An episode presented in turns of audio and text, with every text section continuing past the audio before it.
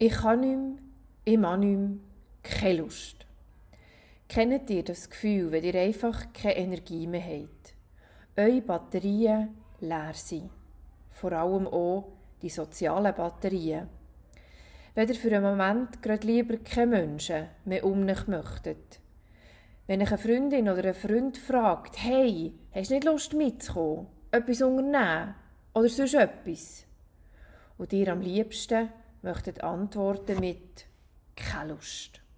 Ohne ergänzenden Kommentar, ohne Erklärung. Gewiss, gute Freunde und Familie verstehen hoffentlich das Bedürfnis nach Rückzug und Zeit für sich. Und gleich ist es nicht einfach, das so auszudrücken. Nicht immer möchte oder kann man noch gross erklären, warum und wieso und dass man wirklich dankbar sei für das Verständnis. Ähnlich ist es dem Prophet Elia auch einig gegangen. Er hat alles so gemacht, wie es Gott ihm in Auftrag gegeben hat.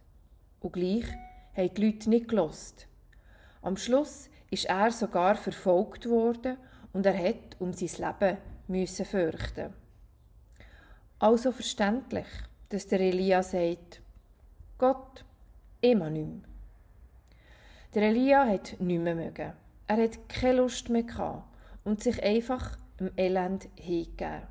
Ist unter einem Ginsterstrauch gelegen und wollte sterben. So müde war er. Gott hat aber nicht auf Elia gelost. Er hat ihn nicht vergessen und auch nicht im Stich gelassen.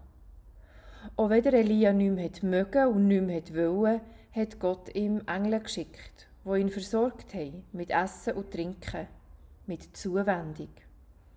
Gott hat dem Elia zu spüren gegeben, ich verstehe und sehe dich. Ich sehe, dass du müde bist.